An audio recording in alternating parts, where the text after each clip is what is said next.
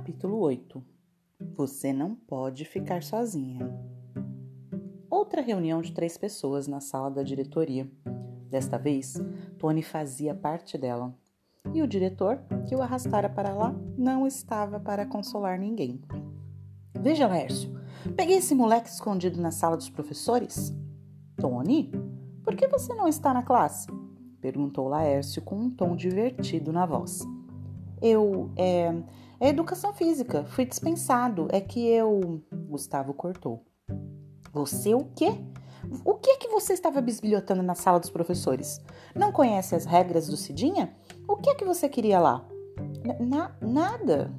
Ah, vai ver queria meter o nariz nos armários dos professores, não é?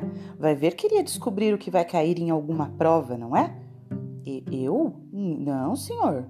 Laércio riu abertamente e nem perdeu tempo argumentando com o cunhado o óbvio daquela questão. Como é que um aluno como Tony poderia meter o nariz nas anotações dos professores? Ora, Gustavo, não precisa ser tão severo com o rapaz. Vai ver Tony se perdeu nesse mundo de corredores. Boa, como é que eu não pensei nessa desculpa? E o garoto agarrou a deixa.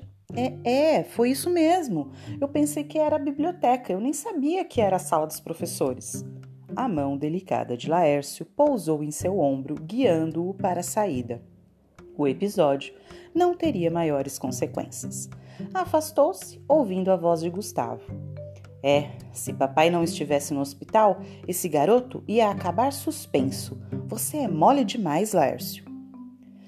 Como é que naquele pátio tão grande e vazio durante as aulas, Tony pôde descobrir onde estava Carla?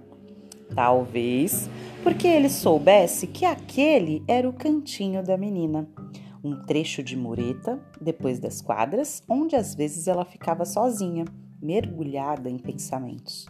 Quantas vezes Tony tinha se aproximado por trás dela, podendo sentir-lhe o perfume, sem jamais conseguir coragem para dirigir-lhe uma palavra que fosse? Mas agora era diferente. Fechou a bengala dobrável e guardou-a no bolso. Chegou por trás da mureta e falou, logo que a brisa confirmou-lhe quem estava ali. Oi, Carla. Tony notou que a voz da menina respondia para frente, sem voltar-se para o garoto que invadia sua privacidade e sua tristeza. Por favor, Tony, eu quero ficar sozinha.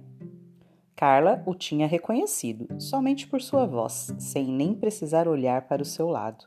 Uma coragem que Tony desconhecia em si mesmo fez com que insistisse, com segurança, ainda que seu tom de voz tenha saído meio tímido. Não, Carla, é, numa hora dessas você não pode ficar sozinha. Eu quero ajudar você. Você, Tony, Dessa vez a voz voltara-se para ele. Carla o encarava na certa descrente daquela oferta tão absurda. Eu mesmo, Carla. Eu sei que seu pai não fez nada de errado. Nós precisamos provar isso. Como é que você sabe? O que você sabe, Tony? Meu pai confessou o desfalque. Eu sei disso também. E isso só aumenta a minha certeza de que tem muita coisa errada nessa história toda sentiu a mão da menina tocar-lhe o ombro. Obrigada, Tony. Mas o que é que a gente pode fazer? Vamos à delegacia, Carla. Precisamos descobrir por que seu pai confessou o desfalque. Eu e mamãe já estivemos lá ontem e papai recusou-se a falar com a gente. Doutor Laércio disse que os advogados iam entrar com habeas corpus para libertar seu pai nem sei direito o que é isso, mas já ouvi dizer que os advogados conseguem soltar pessoas com esse documento. O tal habeas corpus deve ser entregue ainda hoje de manhã. Vamos à delegacia. Seu pai deve estar saindo de lá agora. Não vai poder fugir de você, vendo a filha na porta à espera dele. Mas a mamãe. É melhor irmos só nós dois, Carla. Ele deve estar sentindo vergonha, né? De nós duas. Bom, eu não queria. Pode deixar, Tony. Essa é a única explicação que existe para papai não querer ver a gente. Um homem como ele, sempre certinho, deve estar morrendo de vergonha de receber a família do lado de dentro de uma cadeia. Deteve-se um pouco, mastigando um soluço que teimava em explodir. Papai passou a noite lá, numa cela. na certa na companhia de bandidos que. Não pense nisso, interrompeu Tony. Temos que agir. Venha comigo. A delegacia fica a três quadras do Cidinha. Segurou o cotovelo da menina e Carla deixou-se conduzir docilmente. Chip atravessou o jardim como uma flecha e juntou-se aos dois. Oi, cachorrinho! Carla ajoelhou-se e acariciou o pelo fofo do pequeno Chip, que sacudia a cauda para ela e procurava lamber-lhe as mãos. Chip gostou de você, Carla. Gostaria de acrescentar quase tanto quanto eu, mas ficou com a comparação só para si. Caminharam em silêncio, ambos sentindo que muita coisa os unia naquele colégio.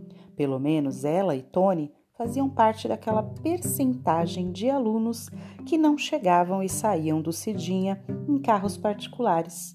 Dois meninos pobres num colégio de ricos. Chip corria ao lado do rapaz, esfregando-se em suas pernas. Com a mão no ombro de Carla, Tony não tirou a bengala dobrável do bolso.